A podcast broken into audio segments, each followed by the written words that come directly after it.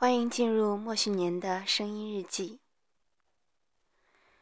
在小时候，我曾经想要认父亲的一位好兄弟当干爹。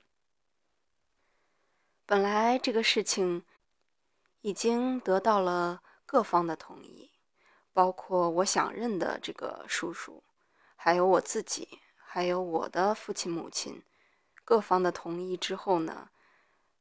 这件事情还是没有落实，结果又过了大概十年时间。等我长大了之后，我就不想认这个叔叔当干爹了，因为小时候对他的印象是，这个人比较和善，工作与家庭都是平平稳稳。但长大了之后，我会觉得这样的人没有魅力。而今我已经到了给别人家孩子当干娘的年龄了。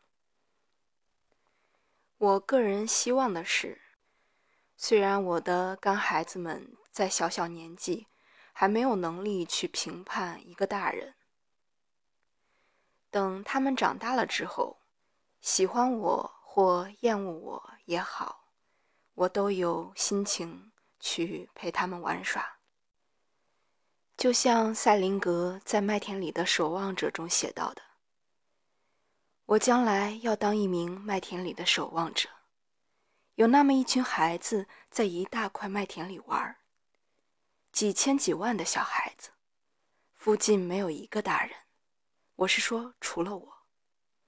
我呢，就在那混账的悬崖边，我的职务就是在那守望。”要是有哪个孩子往悬崖边来，我就把他捉住。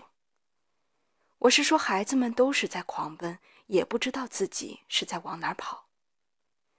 我得从什么地方出来，把他们捉住。